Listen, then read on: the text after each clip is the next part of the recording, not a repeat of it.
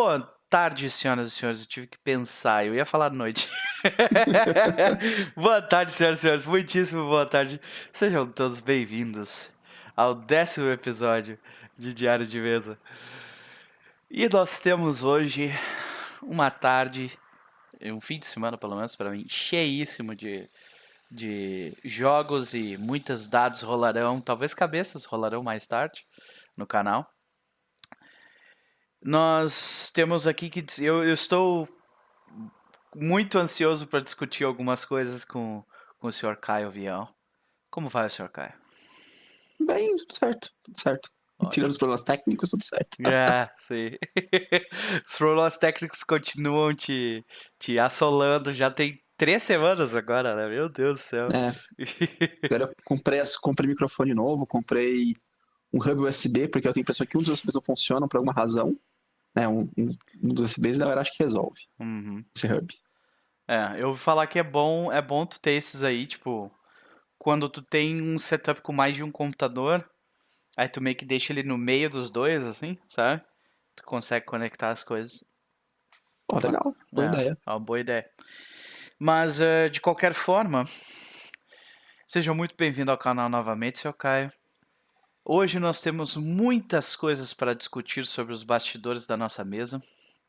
E se você está pensando o que diabos eles estão fazendo aqui, sábado às duas horas da tarde, Bom, nós estamos aqui para fazer um, um, um outsourcing de solução de problemas e conversar sobre as coisas que deram certo ou não deram certo nas nossas mesas e, e com isso, depois dessa conversa, com sorte nos tornarmos narradores melhores. Não é verdade, seu Caio? Então, uhum. vamos começar com as suas, suas pautas. Senhor Caio, taca a ficha. Por onde o senhor quer começar? Bem, queria começar falando sobre o que aconteceu na Roll20Con, né? A gente teve, é, acho que cinco, quatro jogos de RPG na Roll20Con. Uhum. Era pra ter do quatro, na verdade. Um deles eu acabei adiando porque eu não aguentei mestrar o quarto. Acabei cancelando e acabou sendo três. Mas eu considero esse quarto como fazendo parte da Roundcom, porque era, era planejado. Né, nós tivemos um jogo de GURPS, sábado à tarde, acabou o diário de mesa aqui, a gente foi jogar GURPS. Minha primeira vez jogando GURPS pra valer, assim, tinha jogado antes, mas era uma coisa mais, tipo, protestar, assim, nada muito, muito sério. Uhum. Aí jogamos pela primeira vez, foi bem legal, foi bem legal a aventura, assim, acho que foi a aventura que mais gostei de jogar na, na Hobbitcon, assim, facilmente. Oh. Foi bem legal. Legal. Aí depois à noite eu mestrei Starfinder, que foi uma experiência bem, bem diferente. Pode crer. Porque uh, é, um, é, uma aventura, né, que chama Into the Unknown. Ela é feita para ser jogada em, em, eventos, né? E tem uma rotatividade de grande plays. Entra pessoas, sai pessoas, aquele, aquela muvuca louca. Então elas são cinco aventuras curtas interligadas. E você pode, joga uma, um dos módulos e pode sair embora, no seu lugar. É feita para você jogar esse tipo de situação. A minha ideia, originalmente, era fazer a mesma coisa online pelo Roll20 a gente ia, tipo, trocando jogadores ao longo do, da, da sessão. Não deu muito certo. As pessoas que começaram jogando foram praticamente sem mudar, uma outra mudança até o final. Tu vendo. Mas foi, foi bem legal. Uhum. Tá, mas e, e, pegou... vamos, vamos, vamos começar por essa, por essa ideia que nós estamos vendo algumas imagens. Então, os jogadores que jogaram uh, essa sessão do Stars. Uh, Star, eu ia falar Stars da Numbers. Starfinder. uh, Como é que foi a situação? Nós tivemos aqui a presença do Spopoki. Hum, valeu. Quem hum, mais? Valeu. Augustelos. Yuji. Spopoki, Augustelos, Yuji. O Ibrahim jogou um pouco. Uhum. Aí o, o Sog, que é do canal do Punho Purado de Dados, jogou um pouco ah, também. Pode crer. E a, aí teve o Gabriel. Mas assim, tipo, Isso. esse jogo foi mais ou menos assim, a ideia. As pessoas, eu coloquei um comando no meu Discord, né? No meu, Uhum. desculpa, no meu Twitch era a exclamação jogar. Aí você dava a exclamação jogar, criava uma fila de pessoas e eu ia chamando por ordem quem queria jogar, Sim. basicamente. Então eu chamei lá as primeiras pessoas e montamos a mesa e saímos jogando, assim. Foi, foi bem interessante, assim. Eu, a minha ideia era mudar, né? Cada, cada minha aventura sai as pessoas entram pessoas novas, mas tipo, não teve muita rotatividade. Entendi. Afinal de contas. E por que, que tu acha que tu não conseguiu implementar a rotatividade? Eu acho que o horário não ajudou muito, sabe? Uhum eu comecei a jogar muito tarde, comecei a jogar umas, sei lá, umas 10 da noite, quase esse jogo. tivesse feito à tarde, que eu acho que o pessoal é mais empolgado pra jogar à tarde, talvez tinha tido mais gente. É pior, né? Tu tem essa situação, às vezes, de... já tá no fim da noite, a pessoa não quer ficar tão envolvida, quer mais assistir, né? Uhum. Certo. É, eu, eu, eu até achei estranho, vou te dizer, eu fui, fui fazer um. Queria comentar quando tu estava falando que. É, pelo, pelo teus planos, tu ia passar até, porque eu normalmente streamo até meia-noite, meia-noite alguma coisa, né? Tu- a tua Uhum. ideia original era passar disso, né? Tu ia ir até mais. ah, mais da meia-noite jogando, né? Mas no final acabou não dando certo porque tu cancelou um dos jogos. Ah, esse foi, esse foi. Esse Uhum. foi. Que é- são dois dias, né? No sábado, né, a gente foi até as três da manhã jogando Starfinder, mais ou menos. Nossa senhora. A gente começou uma. A gente começou tarde, umas 10 da noite, sabe? Não é um horário normal, eu começo às 8 e meia normalmente, mas começou às 10 da noite e fomos até as 3 da manhã. Tá, e todas as Não, e não aventuras. terminamos, e não terminamos a, acessar a- o módulo. Que loucura. Tá, então quantas aventuras vocês fizeram? Tiveram cinco, jogamos as três primeiras, basicamente. Bah, tá louco. E foi o quê? Seis horas? Das 10 até as 3, 5 horas. Nossa. Por aí, por aí. Aqui, ó, na velocidade te- da luz. é. Foi o que eu te falei lá, né? A, a paz, ela, ela estimula. e- Estimula, não, ela estipula que é, você vai demorar uma hora em cada aventura. Hum, Não funciona assim, sabe? Sempre pelo menos uma hora e meia, duas horas. pior. Não funciona assim. É loucura, né, cara? Tá. ah, então, o primeiro jogo do que eu tô vendo aqui, o Keepers of Tales, né? Ah, o primeiro jogo, então, foi, foi o do GURPS. Eu não encontrei o GURPS aqui, por isso que eu não, que eu não É porque coloquei tá errado o nome. Tá como Hells Rebels. GURPS. Ah, agora sim eu consigo compreender, então, porque ele veio antes, né? Isso, Hells isso. Rebels, aqui, ó. É esse aqui, provavelmente. A gente Tá não muda o nome na Twitch, né? E fica errado. Tem Planescape, aí tem o Boku no Hero aqui, campeão de visualização. Que maneiro, cara, olha só. Tá, então, ah, e aí? Logo depois do, da Roll20 com, ah, da, da tua maratona de dois dias, assim, vamos, vamos, vamos, vamos fazer um, uma revisão sobre isso, tá? O que que tu achou que deu certo do que vocês fizeram de planejamento e o que que, o que que tu gostaria de mudar na, pro próximo ano? Eu acho que eu, eu não jogaria todos os jogos, que eu, tipo, propus jogar todos os quatro jogos, né? Então eu mestrei dois e joguei os outros dois. Acho que isso foi meio bastante cansativo, assim, pra mim. Uhum, E não só cansativo de jogar também, porque jogar, beleza, você senta no computador, você joga, não é tão cansativo. uhum, Mas eu tive que preparar os jogos também, né? Que eu fui mestrar. Então eu fiquei assim, tipo, eu acordei, aquele, o domingo que eu digo que cancelei o jogo, eu acordei, ah, eu fui dormir às três da manhã, né? Que foi o jogo do sábado. Aí eu fui acordar, eu acordei, acho que umas 8 da manhã no dia seguinte, uhum. e comecei a preparar o jogo que eu mestraria à noite. Aí deu, acho que duas da tarde, pare- parei de preparar e fui jogar o jogo que seria jogado à tarde, que foi mestrado pelo Peppa, não foi eu que mestrei. Uhum. E a ideia era, à noite, voltar a jogar, mas, cara, não deu, sabe? Eu tava muito cansado e eu não tinha preparado o que eu, o que eu gostaria de ter preparado, sabe? Não tava com o padrão de qualidade que eu gostaria que tivesse. Sim. Aí, vamos cancelar, melhor cancelar. É, Eu, eu, eu concordo contigo que quando, quando, quando a gente não se sente preparado, é melhor fazer, pedir um tempinho e fazer na próxima semana do que fazer o negócio meia boca, né?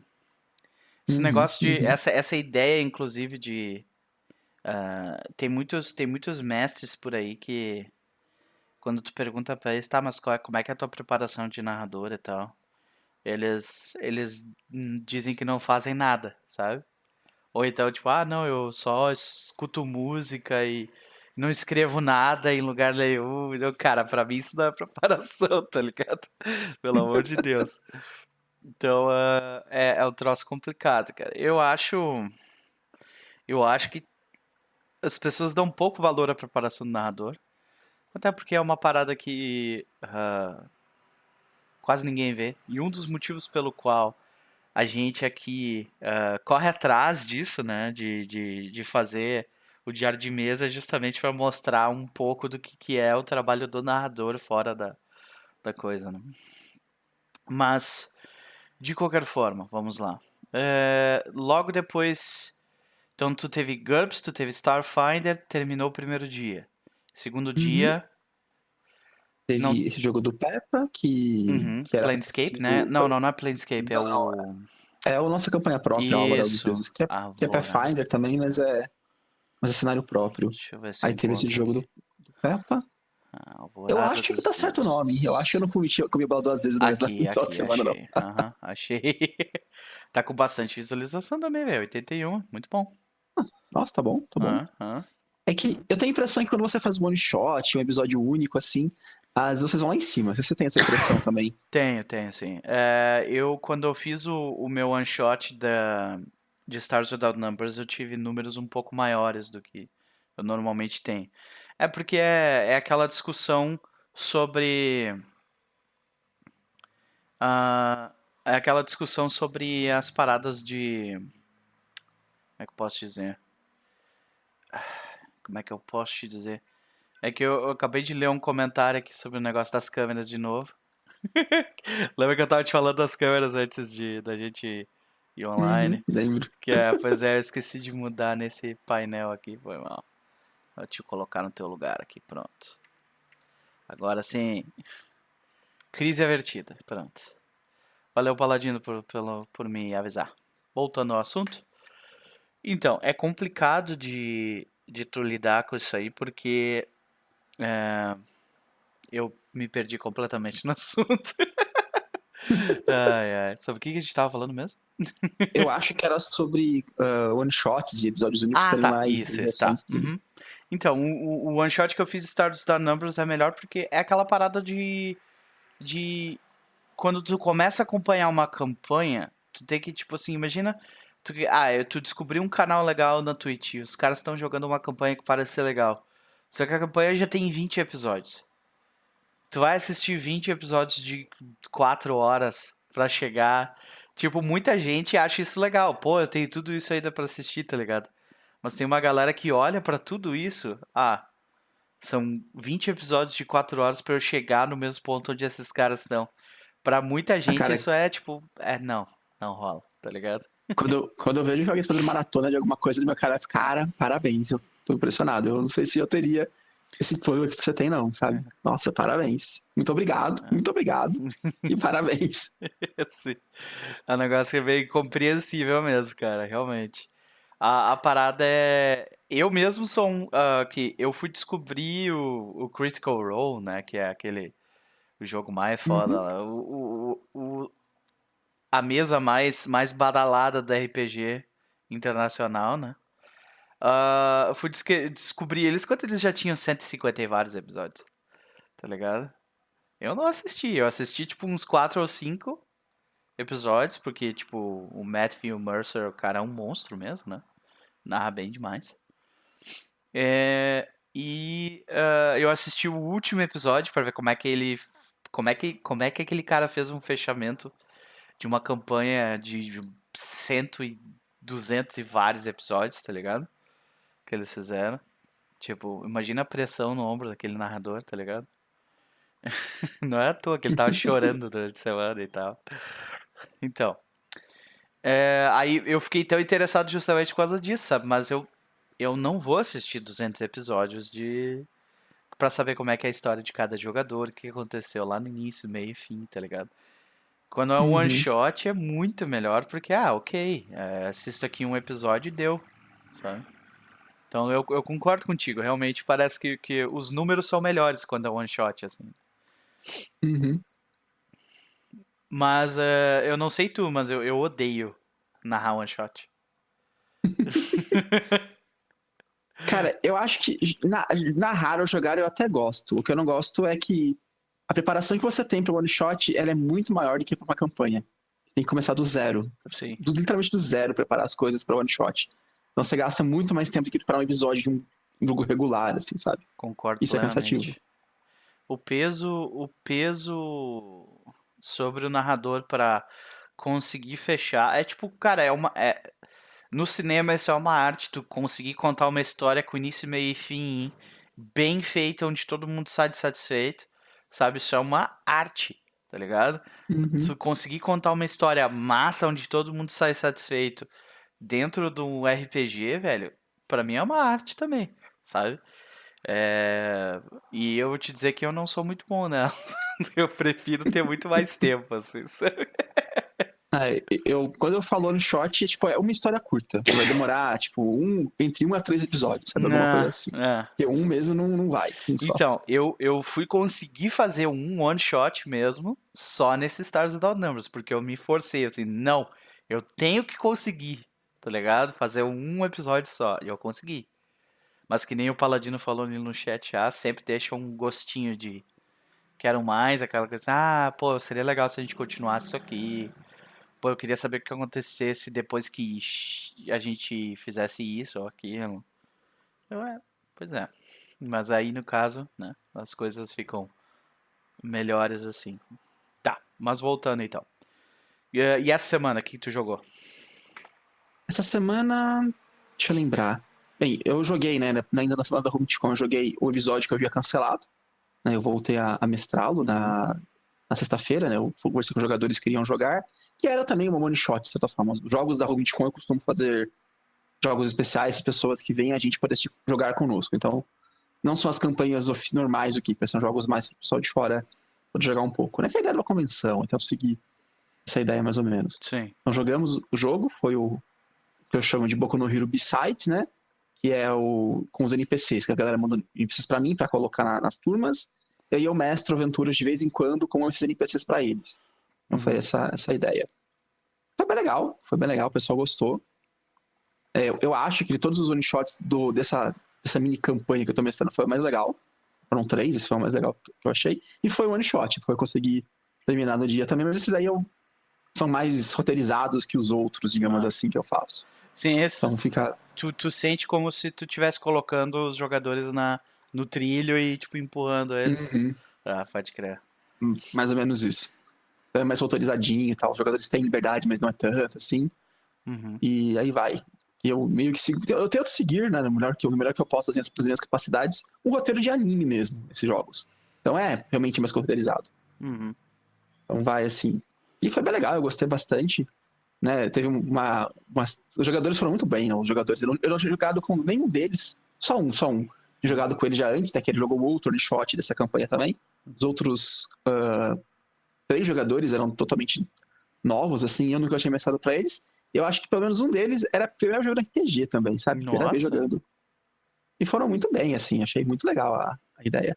Legal. É, e é engraçado, né, que a gente tá acostumado a jogar pessoal de sempre e tal. Tipo, eu tenho 30 anos, né? Os meus jogadores têm mais ou menos nessa faixa etária também. Alguns pouquinhos mais jovens, um pouquinho mais velhos.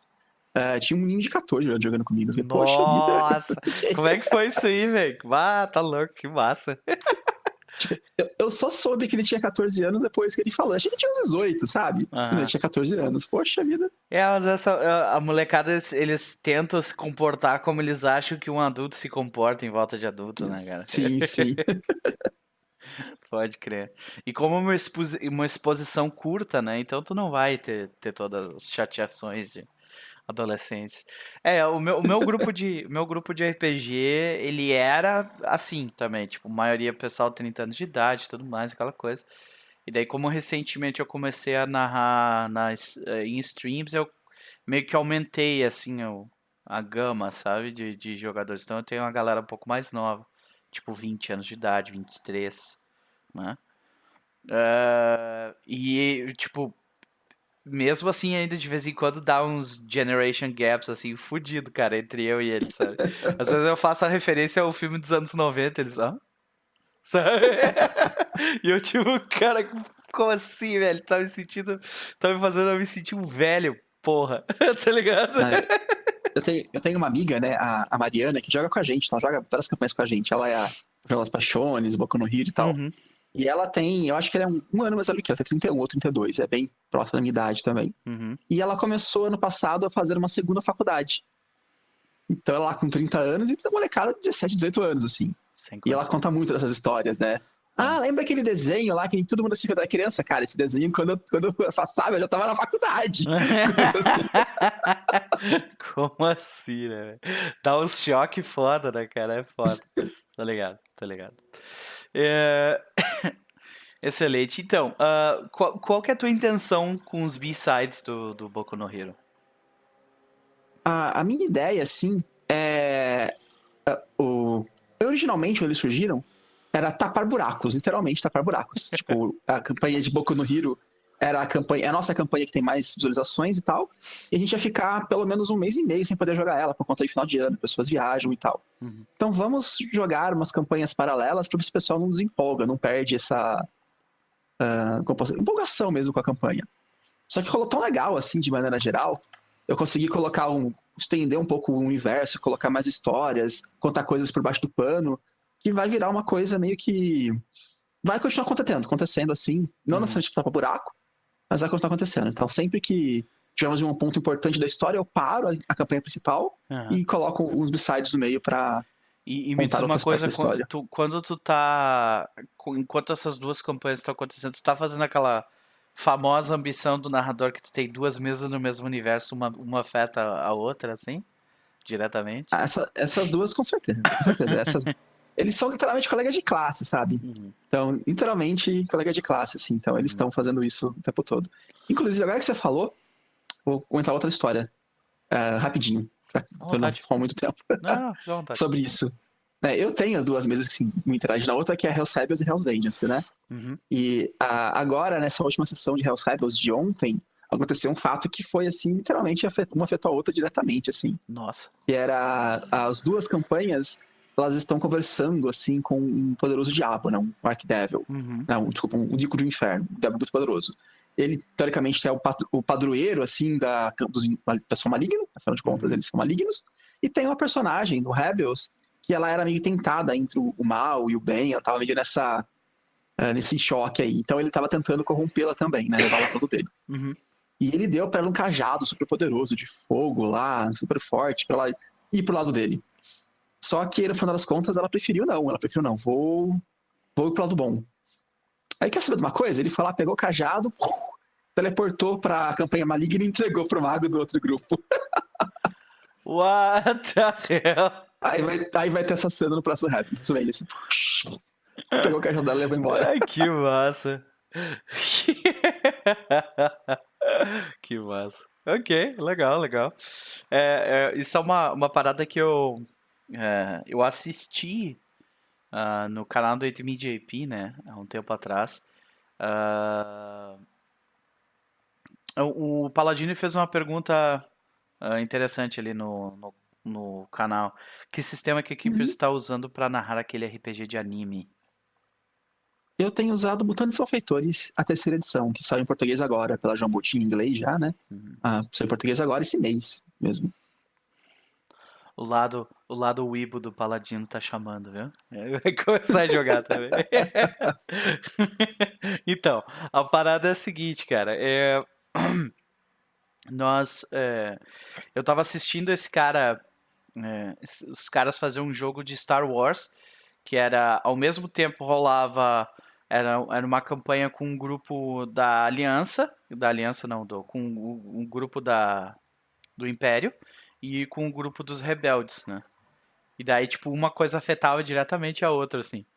Eu até não sei por que, que isso, isso acabou, sabe? Foi cortado. Provavelmente porque a Disney mandou eles parar.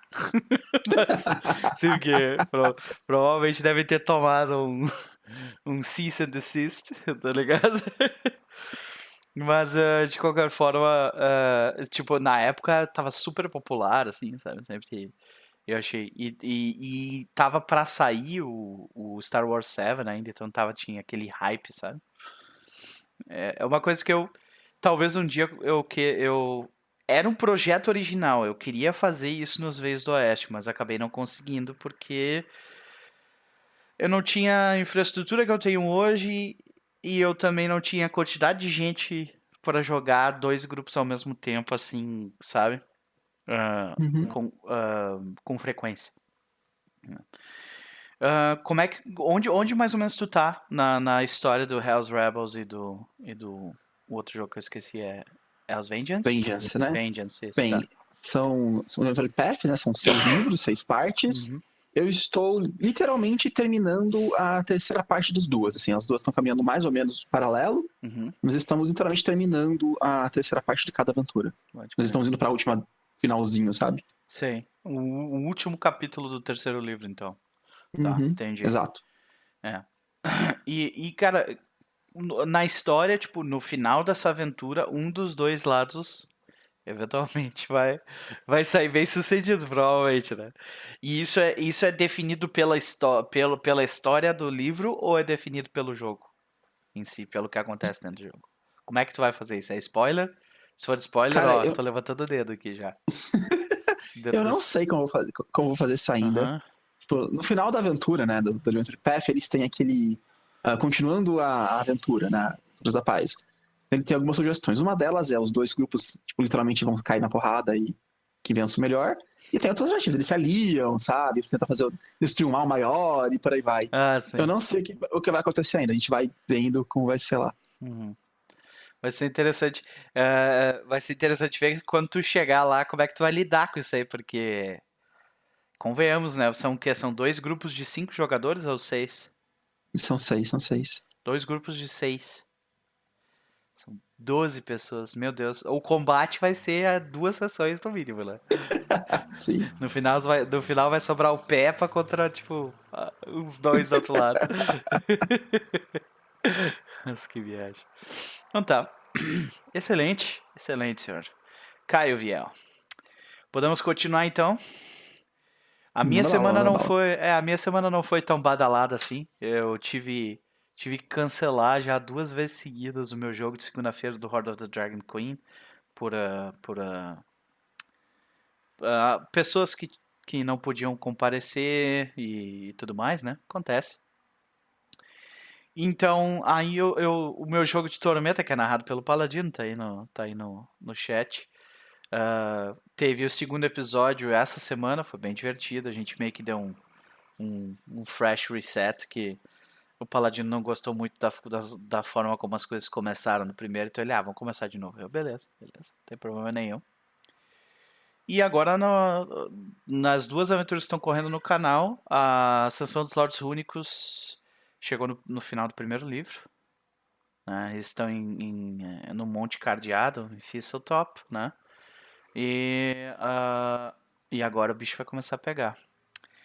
E isso é um dos motivos pelo qual eu trouxe essa primeira, a primeira pergunta da nossa pauta. Como lidar com o estado de alerta das criaturas em dungeons? Por que disso, gente? Vamos lá. Quero mostrar para vocês, já que eu tenho esse recurso. é, quero mostrar para vocês porque é o seguinte. Se tu verifica ali a, a situação da dungeon em Fisseltop, tu, tu entra tu dá uma voltinha, daí aparece já o buraco do. Aparece já o buraco do. do aquele Howling Hole, né? Acho que era Howling Hole, isso. O buraco lá que cai na água, que tem um, um bicho lá. Uhum. E uh, seguindo pra direita tem os cachorros, né? Os cachorros goblins lá. O que acontece? Minha dúvida é a seguinte eles definitivamente não vão conseguir se aproximar dos cachorros sem chamar a atenção deles, tá ligado? Os cachorros são quatro cachorros e eles estão presos por coleiras na, na, na parede. Cachorros normalmente são criaturas bem barulhentas, então eles vão fazer barulho, sabe? Com isso em mente, o que, eles provavelmente vão fazer? Como eles estão presos à parede, eles não vão poder atacar, então eles vão ficar latindo pra caralho. Eles uhum. certamente vão chamar a atenção das coisas que tem em volta. E daí eu fui dar uma olhada na aventura hum, sobre se a aventura dizia alguma coisa sobre isso. E ela não comenta especificamente assim, ah, se isso acontecer, faz isso, sabe? Ele meio que só diz, ó, nesse lugar tem isso, nesse lugar tem aquilo, e talvez eles se movam um dia uh, durante o dia, sabe? Uh, Aí eu pensei, deixa eu até ir pro mapa correto aqui, ó. Monte Cardeado. Aqui. O que acontece? A distância, as distâncias são bem curtas nesse mapa.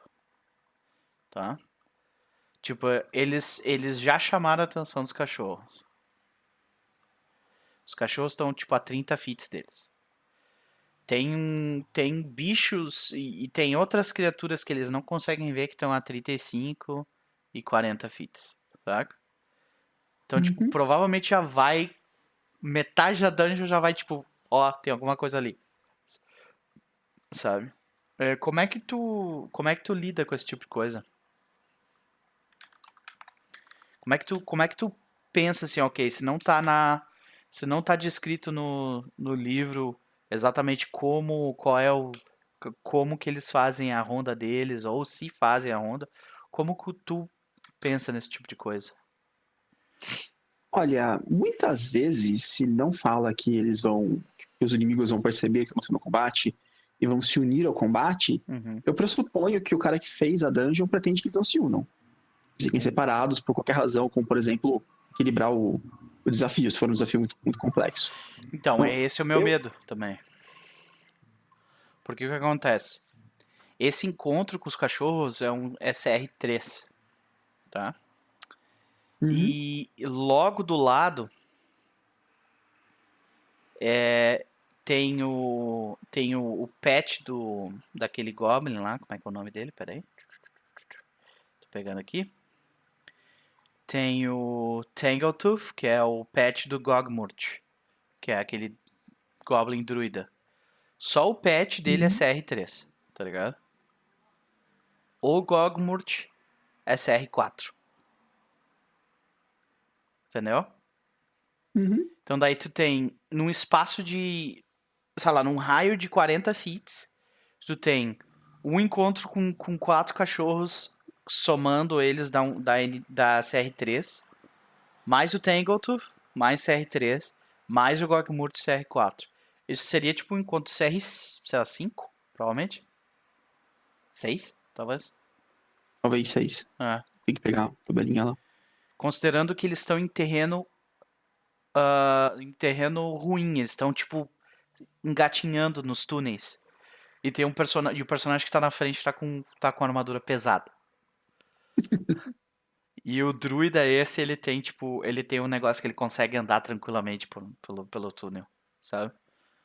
Além dele ser tipo, pequeno. Então, Especificamente nesta, nesse caso, né, no túnel, nos cachorros e tal, a gente pode tentar algumas desculpas para eles não se juntarem, né? Se você quer, por que não? Vamos tentar algumas desculpas.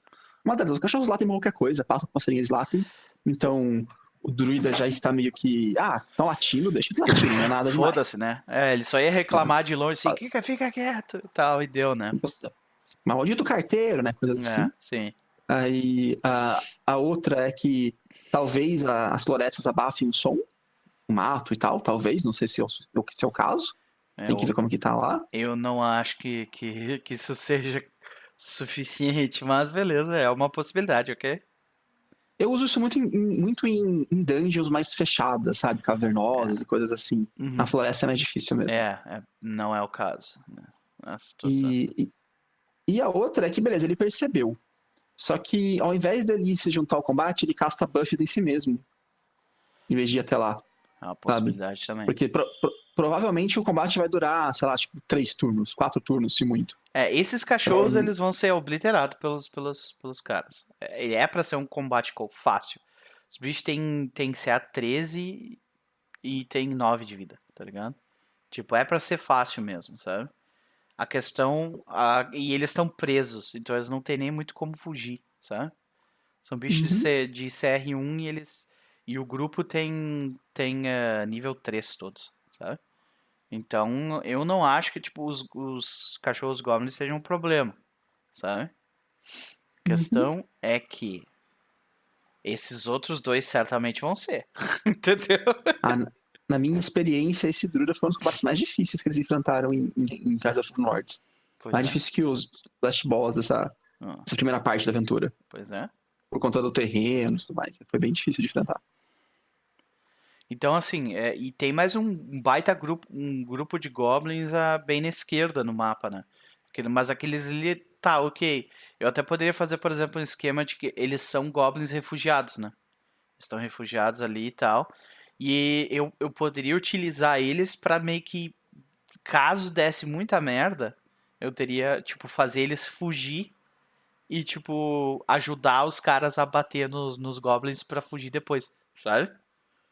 Uhum. Então isso já ajuda. Outra coisa, outra coisa que eu posso fazer, que o livro diz que eu posso fazer, é é o Deus Ex Chalelo, né? A Chalelo aparece lá e toca flecha nos bichos, já ajuda. Mas é que Sim, daí sim. isso, isso trai, traz outro problema, né? Que daí, ok, tem a Chalelo junto, então os outros combates vão ficar muito fáceis daí, sabe? Eu tenho que botar mais bicho daí, sabe? É um troço meio complicado. Então, eu, tipo, nisso aqui eu olhei assim, bah, isso que vai dar merda. Porque se eu fosse, se eu for, for fazer do jeito que eu tava pensando, seria isso. Os cachorros iam latir, os caras iam ir olhar e eles iam achar o grupo no meio da, da, da- no meio do túnel ainda, sabe? Ia dar muita Uhum. merda. Mas eu acho que eu vou acabar usando essa tua ideia dele reclamar de longe, porque ele já tá meio puto da cara, esse Driller tá meio puto da cara com todo Uhum. mundo, assim. Então eu acho que eu vou, eu vou fazer esse negócio dele reclamar de longe e, e deu. Em geral, se eu vejo que os jogadores estão indo bem, assim, estão conseguindo lidar com os encontros, eu jogo os inimigos depois junto e tal, mas é complicado quando você não tem muita noção do nível de poder deles, sabe? É. Às vezes você não tem essa ideia. Eu não tenho muito controle sobre, sobre tipo, o poder de, de, de um grupo de nível 3 de Pathfinder, porque essa é a segunda vez que estou narrando, né? Então, ah, a situação é um tanto nova quanto, um tanto quanto nova pra mim. E outra é que eu tenho um Summoner no grupo, né? Isso eu já notei assim que, tipo, faz uma diferença brutal, sabe? Faz uma diferença brutal no início, pelo menos agora. Mais pra tarde, eu não- sei se vai continuar fazendo, mas por enquanto o Summoner tá, tipo, desbalanceando bastante, assim. Porque ele É, ele praticamente ele tem um pet que é um guerreiro, sabe? Então, tipo, que é um guerreiro, Uhum. tipo, um pouquinho pior do que um guerreiro de classe mesmo, sabe? Mas ele é um pouquinho pior, só. Então tá, excelente. Acho que tu, tu me deste eh, boas, uma boa forma de lidar com isso. Então, quando, quando, com questão de alerta, eu costumo pensar, tipo assim, ah, ok, como é que seria um dia normal nesse lugar sem a presença dos, dos, ah, dos aventureiros lá? Ah, normalmente o, o, o Gogmurt, ele, ele vai, ele, ele vai até os refugiados, xinga eles, provavelmente bate em alguns, pega um deles e joga pra baixo do, do túnel, do buraco lá, pra alimentar o banheiro que tem lá embaixo. E depois provavelmente prende ou solta os cachorros e deu. É isso o dia dele, né? Acho que ele seria o único, Uhum. ele e o pet dele seriam os únicos que iriam se mexer por ali. Então, então tá. Vamos ver se. Porque eu tava, eu tava com medo de que desse um TPK. eu tava assim com medo, isso vai dar merda. Então tá. Ah, ok. No mais, segunda, segunda coisa que eu queria saber é uma coisa que aconteceu durante o jogo. Eu tava jogando, eu não tava narrando. Aconteceu durante o jogo do Paladino. né? Que o Paladino ele é um fã do, da estrutura tradicional de dungeon, que tem que ter trap, tem que ter enigma, sabe? Essas paradas assim. E eu acho que é uma, é uma ideia legal, assim e tal. E aí a gente, no jogo do Tormento lá, chegou num lugar que tinha que eh, decifrar um enigma pra abrir uma porta. Meu Deus do céu, nunca me senti tão burro na minha vida, velho. Sério. nunca me senti tão burro na minha vida, velho. Quando o enigma é difícil demais, o grupo não consegue entender, cara. Já, já teve que lidar com isso antes?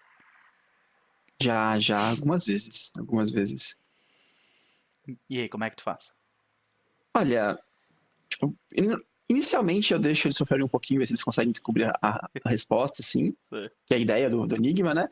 Mas se eles não conseguem, assim, eu começo a pedir testes de conhecimento ou de inteligência pra estar dando algumas dicas adicionais, sabe? Aham. Então, Tá, eles e- perceberem coisas que, que talvez o personagem deles que perceberia e os jogadores não. Sim, tá. E, e digamos que, tá, tu pediu pro cara fazer um teste de conhecimento local. O cara foi lá e rolou um 10. Tu tinha na tua cabeça que o CR era 12. O que, que tu faz daí? Geral, e eu peço pra outra pessoa rolar, normalmente. Rerolar ou outra pessoa rolar? Tá. Outra pessoa rolar, Tá. alguma coisa assim, porque a pessoa erra. Mas geralmente, geralmente é. Não tem muito o que fazer, Sim. esse tipo de coisa. É, é, isso é uma coisa que eu tava conversando com, com, com o Paladino depois desse jogo. Eu falei, olha só. É, Tipo, eu faço isso direto nos Reis do Oeste e, aqui na sessão dos Lords Únicos. né? Que é aquela coisa assim.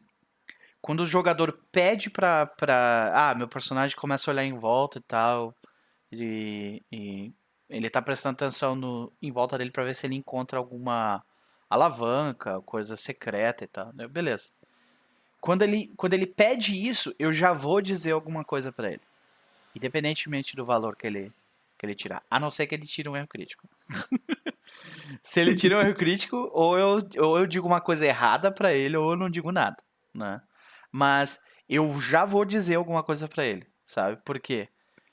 Na minha experiência, quando tu coloca, tipo, algo por trás de uma rolagem com CR X, a chance de dar merda e frustração é muito grande, tá ligado?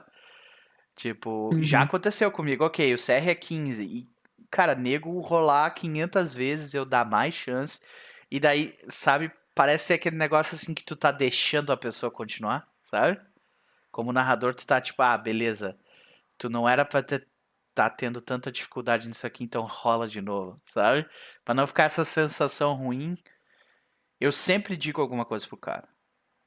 Então, quando, quando a galera pede pra rolar percepção, é sempre assim, eu, eu digo alguma coisa pro cara. Nem que seja, tipo, um detalhe muito mínimo, assim, sabe? E, e daí, quando eles conseguem atingir o CR, aí eu dou informação, ah, uma, uma boa quantidade de informação. Mais informação do que eu daria se ele não tive, conseguisse, tivesse conseguido a- atingir aquele valor, né? Mas eu Uhum. sempre dou informação, porque isso eu peguei, cara, de um RPG que chama Burning Wheel, tá ligado? Eles têm um conceito ah, que eles chamam ah, Failing Forward, tá ligado? Mesmo que tu fale, o- a, a tua falha faz o jogo continuar, entendeu? Ao invés de ficar É, ele é parado. o. Ele é o RPG de Mouse Guard, né? Tipo, é o Exato. mesmo sistema, que é Aham. o Mouse Guard do Burning Wheel. Isso. né? Eu, eu acho a estrutura de Burning Wheel muito legal pra jogar, assim, sabe? Eu tento, às vezes, pegar o, a estrutura de criação de história e tento tra- trazer um pouco para as campanhas. Aquela parada dos é ideia? paths, cara, aquele sistema é genial. É bem legal, É bem legal. genial aquilo. eu O- sou muito fã de Burning. Nossa, Ah, eu, eu, eu- a, minha criação, a minha criação de personagem é baseada em Burning. Eu pego uma enorme lista de perguntas e vou usando Aham, aquilo para aham. personagem. Então, eu até legal. comecei, eu até comecei a preparar um one shot, que vai ser provavelmente dois ou três episódios, que é de Burning Wheel utilizando o cenário aquele ah, Blossoms Are Falling, que é de de japonês feudal lá, tá ligado? Ah, legal. Hora. E eu tô juntando uma galera pra jogar, se tu quiser jogar. eu tô pensando na então, aí a, a gente praticamente criou, criou a ideia do que vai ser jogada pelas perguntas que o próprio negócio te dá. Ok, que tipo de jogo tu quer jogar? Ah, nós vamos jogar um jogo de é, é, honra contra a autoridade, tá ligado? É um tipo de jogo lá, beleza. Aí, é- aí quando tem isso, ele te dá, ok, agora nós vamos criar a campanha, que te dá umas, umas 10 perguntas que tu faz pros jogadores. E eles vão respondendo, ah, não, minha família é assim, ah, isso aconteceu por causa disso, e assim vai indo, indo, indo, e a gente tipo, criou todo, criou, cara, uma página inteira de coisa assim que já tem da campanha, sabe? Eu, não- eu não sei se o Burning Wheel exatamente segue exatamente o Mouse Guard. O Mouse Guard vai ser clicado, provavelmente, com o Burning Wheel, né?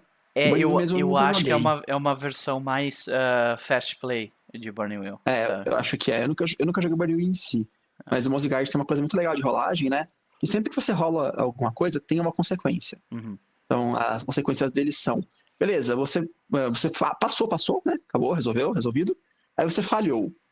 Eh, se você falhou, você consegue o que você quer, mais algum custo. Uhum. Então, você fica doente, você fica, por exemplo, ah, se você ficou quebrando a cabeça para fazer enigma lá, ah, não conseguiu passar no teste, você conseguiu o resultado, você ficou irritado, por exemplo. No Guard tem isso. Aí tem tu, a tu tá tipo irritada. meio, ah, né? É, É. pode crer. Então, eu, eu, eu eu gostei muito desse conceito do failing forward, tá ligado? Uhum. E eu comecei a utilizar também no Pathfinder. Tipo, a pessoa falha, mesmo que ela falhar, eu dou pelo menos um pouquinho de informação pra ela, sabe? E eu- outra parada que eu tenho que, que vem de Burning Wheel, que me influenciou muito, é aquele negócio de não pedir pra nego ficar rolando 500 coisas, sabe? Por exemplo, assim, ah, tu tá, tu tá sorrateiramente invadindo um castelo. Ok, rola stealth. Ok, tu, tu passou pelo portão. Aí tem dois soldados passando por tal lugar. Rola stealth de novo. Não, não rola stealth de novo. Mantém o teu o valor stealth anterior. Tá ligado? Deixa o jogo É, rolar com aquele valor. sabe? Enquanto, é enquanto é o mesmo desafio que você tá rolando, você Sim. tem uma rolagem só, você fica rolando É, várias vezes. Fica muito melhor assim, cara. Nossa. As, as primeiras vezes que eu joguei, eu joguei errado. Eu joguei bem errado. As primeiras vezes que eu joguei em Guide, depois a gente vai pegando o esquema, né? Sim, sim. Mas é que ele é, um, ele é drasticamente diferente, assim, né? É realmente é um troço Uhum. muito louco. The Illusion conversa, uh, mandou uma mensagem ali no chat.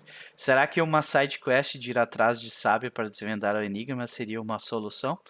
É, seria uma solução, sim, Illusion. Mas é, no caso, muitas vezes a gente, a gente não tem o, o luxo de poder. Ok, vamos fazer uma side quest e parar essa situação exatamente aqui para para ir pro lado e fazer essa essa side quest, sabe?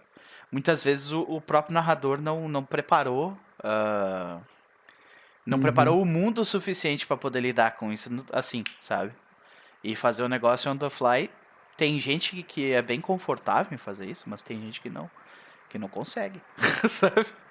Isso, isso é uma coisa de design de, de aventuras que tipo, é muito difícil de você fazer, sabe?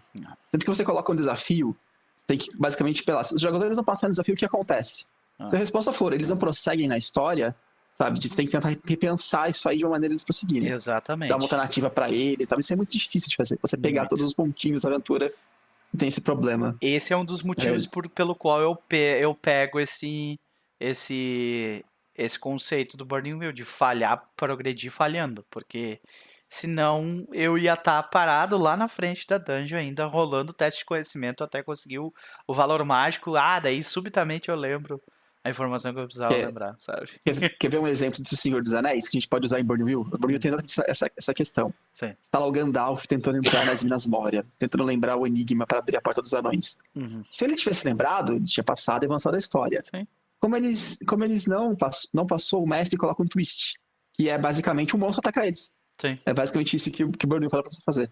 É. Você consegue passar, o Frodo tem uma resposta lá misteriosa pra passar, mas o- acontece o twist, alguém ataca vocês no meio do caminho. É.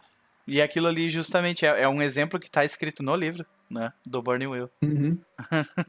de uma das consequências de falhar progredindo. Uhum. Então, beleza. Excelente. Melhor do que isso, só dois dias. Vamos conversar sobre o último assunto de hoje, senhor Caio. Uhum. O último assunto de hoje é um, é um tanto quanto tópico, um tanto quanto interessante pelo, pelo fato do seguinte. É, nós vamos conversar sobre as a, a Annie Awards nominations. Né? Nós temos aqui uma lista à frente de nós. Então, antes de nós começarmos a falar sobre, sobre quem, quem foi indicado e tudo mais, acho que seria uma boa a gente explicar para eles mais ou menos o que, que é esse Annie Awards. Né? então, Uhum. ah, o Annie Awards ele, ele, ele é um, uma premiação que é basicamente um- uma premiação por voto popular, ou seja, tu vai no site lá e vota em quem tu considera ah, os melhores nas categorias indicadas. Qualquer pessoa que tem que tem uma conta no, no site pode votar. O site é do EN World, que é ah, é, um, é um dos maiores sites, provavelmente, de notícias e fórum de RPG que tem na internet hoje, eu acho. Acho que é bem seguro de dizer isso. E ah, antigamente eles faziam eles faziam ah, votações, faziam votações só para os sistemas baseados em D20, né? E com o passar do tempo, eles isso começou em 2001. E daí com o passar do tempo, eles saíram dos sistemas do D20 e começaram a abranger todos os outros ah, sistemas D6 e, e assim por diante. É, basicamente é uma celebração ah, da, do nosso hobby, né? Tabletop RPG. Então, por que, que a gente vai conversar sobre isso? Porque eu gosto de olhar para essas listas, cara, porque normalmente tem boas, boas, bons indícios de RPGs novos que estão saindo, sabe? E coisas do tipo. Eu não sei se tu, tu, ah, tu costuma acompanhar esse tipo de coisa. senhor Caio. Vejo, vejo sim, vejo sim. Pode crer. Então, aí, ah, vamos começar então pela, pela categoria de melhor aventura. Uma coisa, primeiro de tudo, uma coisa que me chamou muita atenção nesse ano foi que ah, os, a maioria dos indicados são para são em jogos de Call of Cthulhu. Por algum motivo, cara. Uhum. Call of Cthulhu, tipo, virou uma febre, assim, no, no, no mundial, sabe? Aqui no Brasil eu não sei se ele é tão famoso, mas uh, na gringalhada o Call of Cthulhu se tornou, assim, a, a próxima febre, sabe? Se tu for ver, inclusive no Roll20 e no Fantasy Grounds, Call of Cthulhu tá, tipo... Uh, antigamente ele ficava ali em 0 ponto alguma coisa por cento dos jogos jogados, agora tá lá com 3, 4%. Isso foi em questão Uhum. de um ano, né? Então tá muito em voga em relação a isso aí, né? Então nós temos ah, ah, ah, algumas indicações que eu achei interessante, era justamente isso, né? De melhor aventura tem uma aventura chamada A Noite, a Noite na Ópera, de, da- do RPG chama Delta Green. Delta Green é um, é um RPG de horror muito influenciado por Cthulhu, né? Aí nós temos Two-Headed Serpent e Six of Swords. Esse Two-Headed Serpent é, é para Cthulhu no ar. Não, Pulp Cthulhu. Pulp Cthulhu. Eu nem sabia que isso existia, tá ligado? É, cara, Cthulhu agora tem tudo que você imaginar. Logo, logo. Sim, deve, é. deve existir Cthulhu, Cthulhu anime, sabe? Cthulhu. Que Mangá, loucura, deve né? existir, É, sabe? Two-Headed Serpent, que é uma, é uma, uma campanha, uma aventura pronta de, de Pu- Pulp Cthulhu. E daí nós temos ah, uma parada um pouco mais clássica, Six of Swords, ah, clássico RP, eh, aventura de fantasia medieval, né? Pro sistema Age, né? Que é o do Dragon Age e tudo mais. Ah, o que, que mais nós temos ali de, de indicados? Nós temos Seven Worlds, que também é de Cthulhu. Dark Hot Spring Islands. Esse aqui eu não, não cheguei a dar uma olhada. Mas. É, conteúdo adulto. Deve ser de Cthulhu também. Mas. Então, como eu tava falando, tem Cthulhu por tudo desse negócio. É um troço incrível mesmo. E. ah, no mais, cara, vocês notam ali. Tu, tu, alguma dessas aí te interessou especificamente como aventura? Ou tu não é um cara que curte muito horror pessoal, Cthulhu, essas paradas? Cara, uma, coisa que eu tenho um certo. Como posso dizer? Eu, eu acho que algumas de- categorias do N eu acho muito legais, outras eu acho não tão legais assim. Dash Aventura é uma das que eu não gosto, de maneira geral. Aham. Porque, tipo, eu vejo muita aventura muito boa que não vai parar aí, sabe? Tipo, eu, eu, eu estou indignado até hoje da primeira aventura de Hells Rebels não ter saído sindicada, cara. Eu tô Bom. muito indignado com isso, sabe? A Sério? primeira de Hells Rebels. Tô muito indignado. Quando é que saiu? primeira- Foi 2014? 2014 ou 15, eu não tenho certeza agora. Aham. A outra aventura que não, eu acho que não foi indicada também é a de Cthulhu da Paizo, né? Que elas lançaram uma aventura só de Cthulhu. E a primeira era muito boa. Não posso dizer que eu não lia, mas a primeira era muito boa e não foi indicada. Loucura, Aí eu hein? fico muito assim, sabe? É. que Quem ganhou, eu acho que é de 2014, foi a Horde of Dragon Queen, sabe? As coisas assim meio. Nossa! Não, Horde of the? Dragon Queen ganhou 2014, não acredito nisso. Meu Deus do céu. ok. Eu fico meio Ok. WTF né, nessa É. Aventura, assim. Pois é. Essa eu não olho com tanto carinho, assim. Outras eu olho Sim. com mais carinho. Então, nós temos aqui algumas menções honrosas. A Starfinder aparece direto aqui na lista, né? Mas Uhum. a maioria das, das listas onde o Starfinder aparece são relacionadas à produção, né? Tipo, ah, o melhor acessório, a arte, sabe? Desenhos interiores e tudo mais. Uhum. Ah, uma coisa que eu achei interessante. Aparece aqui o, o cenário do, de Tal'Dorei, que é o do Critical Role, né? Que a gente estava falando mais cedo sobre eles. Ah, depois desses, que eu achei interessante aqui dessa lista, que eu sempre gosto de olhar, até porque né, não custa nada. Melhor jogo gratuito. Então, Hum, pessoal, Sim, sim. Eu sempre gosto de olhar essas listas aqui, porque, pô, jogo de graça tem injeção na testa, né? Então, peraí que meu mouse deu umas bugadas aqui. Só vamos voltar pra cima aqui, meu mouse não quer subir. Vamos lá. Aí, ah, o que que nós temos aqui de Best Free Game? Nós temos Asper Genesis, que é, é, um, é um jogo sci-fi quinta edição. Que eu, eu, eu baixei ele, eu dei uma olhada por cima, mas era na época. ah, tipo, acho que um, um ano atrás, algo assim. Que eles lançaram a versão, tipo, beta, sabe? Do jogo. Eu. Eu não tenho interesse. Se eu fosse jogar, se eu fosse jogar sci-fi, eu não teria interesse em, usar o, o, o, sistema do quinta edição, sabe? Porque eu não gosto muito do sistema do quinta edição. Eu já não gosto muito do sistema do quinta edição para fantasia medieval, imagina para sci-fi, sabe? Então, uhum. aí eu prefiro usar um Stars Down Numbers da vida que funciona muito melhor, sabe? Mas uh, depois deles nós temos aqui a a presença de um, um jogo até que me chamou bastante atenção, uh, chama High Plains Samurai. É um jogo de samurai uh, que parece ser bem interessante e gratuito. O site deles é bem legal. A única coisa que eu achei estranha é que quando tu quer, tu tipo não tem como baixar um PDF, pelo que eu vi.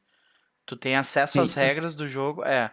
Tu tem acesso às regras do jogo, mas tu, tu tem que acessar o site deles para ver todas as regras. E tipo. Entendi. É, e, e, e o. Sabe, a, o, a forma como a informação é colocada no site é um troço meio estranho, sabe? Então, tipo. Uhum. Bah, imagina se eu fosse jogar isso ter que ter um site aberto é meio chato, né? Mas beleza. é de graça, então não vamos reclamar, né? uh, depois disso, nós temos um, uma, um jogo que chama Modos 2, é um free demo. Uh, eles são basicamente. Esse, esse é um daqueles clássicos uh, ah, RPGs criados uh, ah, para fazer qualquer coisa que tu queira, sabe? É genérico, né? E mais um genérico chamado Fortright, né?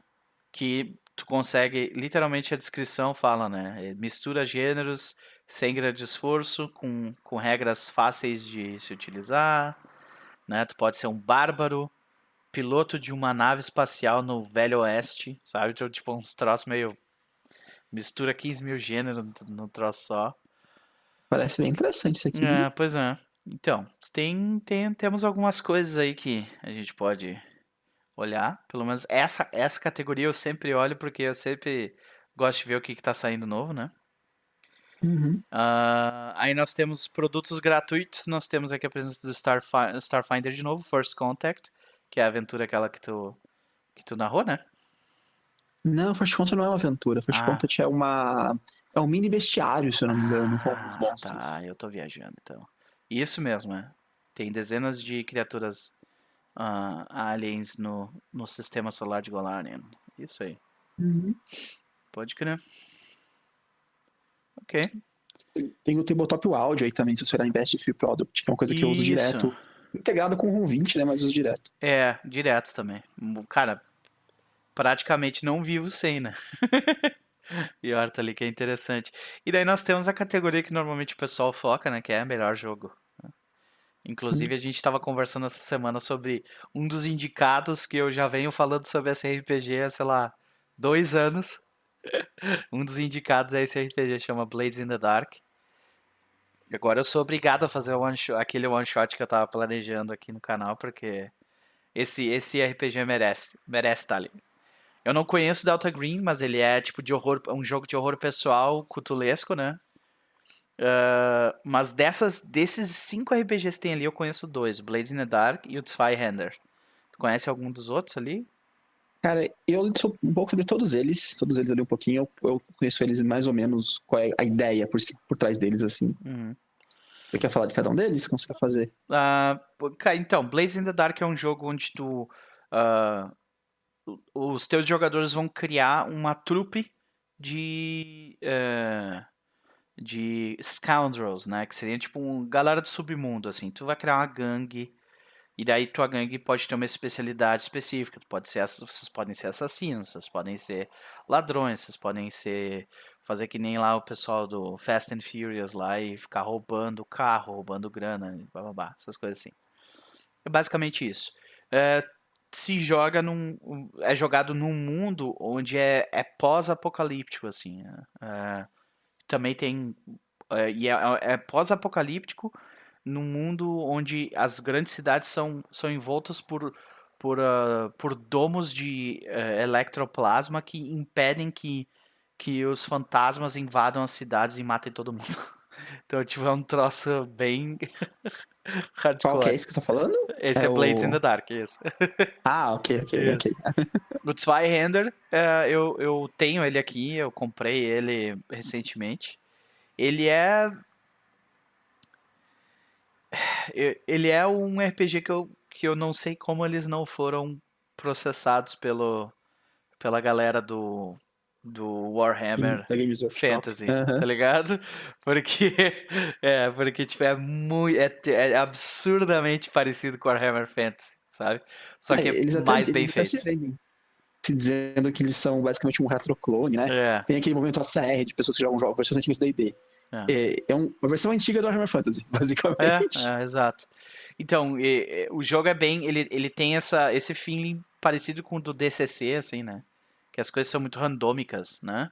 Quando tu cria teu personagem, tu Uhum. rola, tu- tu pode escolher e tal, mas a, a forma padrão de tu fazer um personagem, tu tem que rolar pra escolher tudo, profissão, blá blá blá. Não.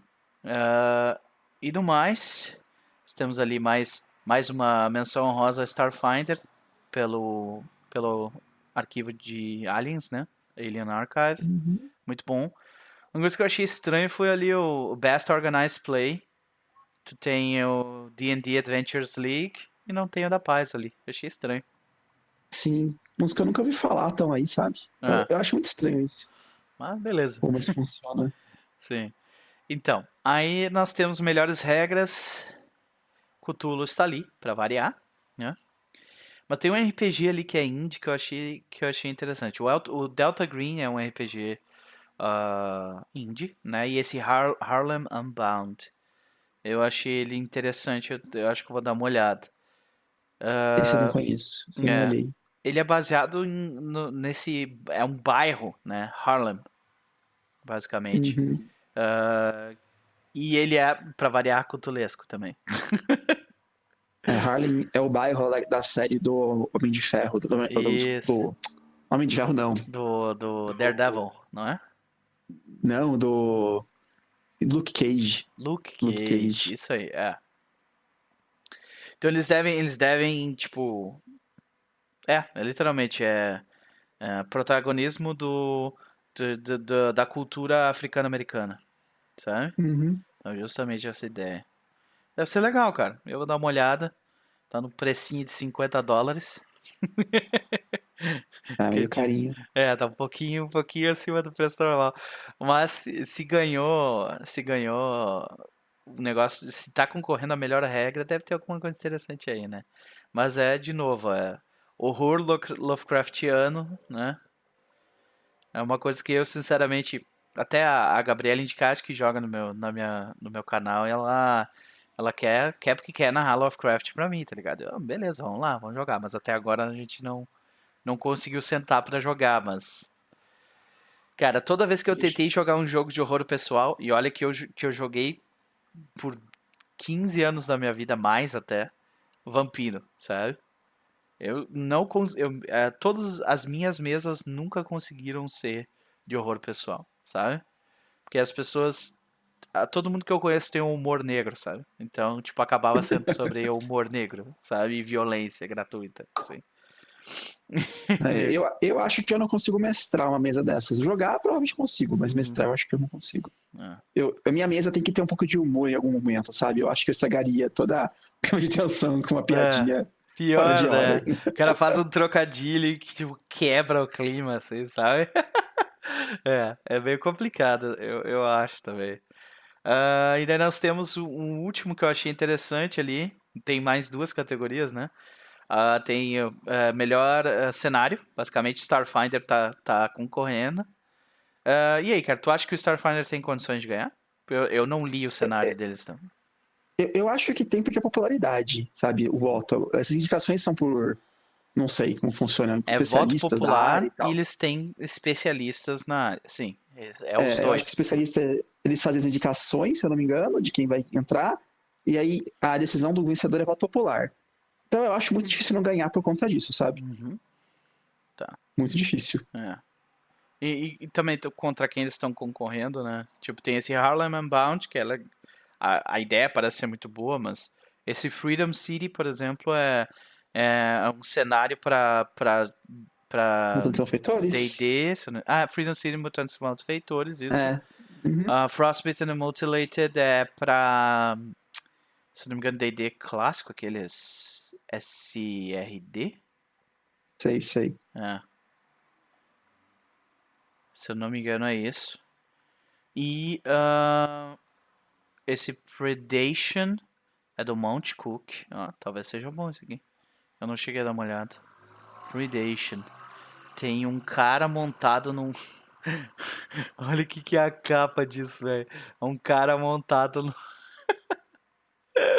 num Velociraptor. É, eu tô vendo as instâncias aqui, é bastante coisa de dinossauros. Parece legal. É. Isso aqui usa Cypher System? Essa coisa aqui deve usar, né? Ah, É que é do Cook. também. E se É, não tem for, talvez eu bastante coisa de comprasse. Porque eu não gosto do, do Cypher System. Não curte Cypher? Pior é que, cara, a experiência que eu tenho com Cypher é meio, meio bosta também, não... Olha só, tem um Triceratops aqui com as raios, umas armas laser no- na cabeça. É, deve ser tipo dinossauro misturado com, com cyberpunk, assim, saca? Uhum. Parece legal a ideia. A Ah, arte meu jogo de GURP foi basicamente isso. Eu joguei na, na de Conf dinossauros com lasers e Pode coisas crer. assim. Pode crer. É sempre bom dar, dar uma olhada, né? E daí nós temos por último, que eu acho interessante, o produto do ano, né? E ali no produto do ano nós temos Starfinder Core Rulebook. Concorrendo com Blades in the Dark e Zweihander. Tem mais alguns outros concorrentes ali que eu que eu não conheço. Tu sabe alguma coisa desse Delta Green? Porque o Delta Green esse apareceu em quase todas as categorias. Ah, o Delta Green, eu, eu dei uma lida. Eu, todos, eu dei são todos indicados ao melhor jogo, né? Que normalmente é a categoria que eu mais foco. Sim. E ele é basicamente terror cultulesco, né? Mas é basicamente uma agência do governo americano que tenta impedir que o mundo seja, tipo, tragado pelas trevas e Uhum. coisas assim. Então eu acho que é uma coisa meio arquivo X, meio. Só que nos anos. é. Só que nos anos. ah, dos anos 20. Sabe? Ah, coisa. Pode crer. Ah, eles devem Esse ganhar muito aí. no nessa ah, estética dos anos 20, né? Que a galera Uhum. curtiu muito. Eu te dizer que entre, entre dos que eu conheço, Zweihander e Blades, Blades in the Dark, eu acho que pela originalidade, Blades in the Dark merece, merece vencer sobre uh, Zweihander. Aí, tipo, eu não li o suficiente sobre Starfinder pra saber se, se vale a pena ganhar produto do ano, sabe? Tipo, da categoria de melhor jogo lá, lá, lá, né? Uhum. Tipo, tem outros dois candidatos que parecem interessantes. Que é o. Deixa eu pegar aqui, esqueci o nome deles. Ah, tô, tô voltando que é o também. Vult e o Red Markets. Sim. O Vult é baseado num romance, tipo, de sci-fi, sabe? Aham. Um, um de sci-fi chamado Vult também, dos anos 90. E eu não, eu não sei porque eu não romance, mas o fato de ele parecer baseado num romance pode ser que deu uma boa. Uma boa base para ele ser o livro antes e tal. Ah. Na capa E- que tem uma, uma, uma furry aqui. E, e- esse Red Markets deve ter uma pegada de história parecida com Blade in the Dark. Parecida apenas a história, né? O resto não deve ser não. Que é uma coisa meio de Ah. apocalipse zumbi com capitalismo, assim. Pior, né? Tem tipo- os drones aqui e os zumbis ali embaixo, pode crer. Então, A Game tá of- acabando. A Game of Economic Horror. Horror econômico é a minha vida, É meu velho. Eu não preciso isso. jogar isso na realidade. tipo, o mundo tá acabando e você quer lucrar com isso, sabe? A ideia do jogo é mais ou menos essa. Que massa. É, interessante, interessante, né? Vamos saber o que tá por vir aí. Ah, eu, o quem eu recomendo vocês darem uma olhada se vocês puderem é esse Blades in the Dark. Realmente é um, é um jogo excepcional. Excepcional. O link. Ah, peraí, deixa eu mandar o link dos, dos indicados aqui. Eu mandei aqui pra eles. Mandei. Beleza. Valeu. E então é isso, né?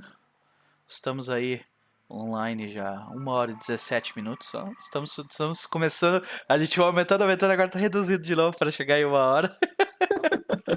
Valeu. Ah, então, vamos para as considerações finais. Senhor Caio, onde as pessoas podem te encontrar? Mas primeiro, deixa, deixa eu sair da tua tela aqui. E eu preciso te colocar nessa tela aqui. Peraí, só um segundo. Meu Deus do céu, cara. Window Capture. Câmera 1. Pum. Ó. Ó a mágica da edição, pessoal. Acontecendo ao vivo. Vai lá.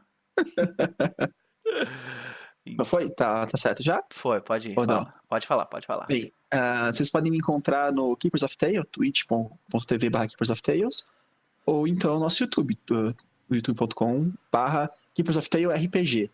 Nós jogamos principalmente uh, Pathfinder, né, nossa, nosso sistema, digamos assim, oficial, a gente joga várias campanhas de Pathfinder, e tem outras coisas diferentes, né, tipo, a gente joga Starfinder, a gente joga uma campanha de Mutantes Malfeitores, e tem alguns one-shots de vez em quando que rolam também, entre outras coisas. Excelente. Então, pessoal, se vocês quiserem curtir RPG durante a semana, né? Eles jogam aí na segunda, na terça, na quinta, na sexta, no sábado, no domingo. O pessoal tá direto jogando. Quantas, quantas campanhas estão rolando no canal de vocês agora, simultaneamente? Olha, eu tô mestrando seis campanhas, campanhas, campanhas mesmo. Só que, tipo, tem umas que a gente joga com um pouco de frequência, vez por mês, vez a cada dois meses. Aí o, o Peppa tá mestrando uma campanha, tem a do Tomate, né, que é a de, de Planescape, que rola toda terça-feira. Aham. E tem alguns one-shots que estão rolando ainda, como, por exemplo, o de... Como fala? O de Paixão, que a gente teve episódio só, mas aí tem pelo menos uns dois aí pra encerrar a aventura. Uhum. Estamos, estamos aguardando ansiosamente por Pasión de las Pasiones. Tá? Porque o primeiro episódio foi excepcional. então, mais uma vez, pessoal, se vocês quiserem acompanhar mais disso no canal, ah, no canal da Keepers of Tales, o pessoal joga oito campanhas aco- acontecendo por lá e mais one shots diretos. Aqui a gente, a, gen- a gente costuma fazer transmissões aos sábados e domingos. Provavelmente a partir da semana que vem a gente começa também a streamar na sexta. né? A gente tem a campanha de Ascensão dos Lordes Únicos Pathfinder e uma campanha de Mago Ascensão no fim do mundo, rolando no momento. Se vocês quiserem saber mais sobre isso, nós temos os links aqui embaixo da gente. Ah, procurem os meus vídeos no YouTube também, no Upper2, no YouTube, na Keepers of Tales RPG. Só bota RPG no final do Keepers of Tales lá para achar dele. E é isso, pessoal. Estamos prontos. Prontos para rolar muitos dados. Até mais. Falou aí.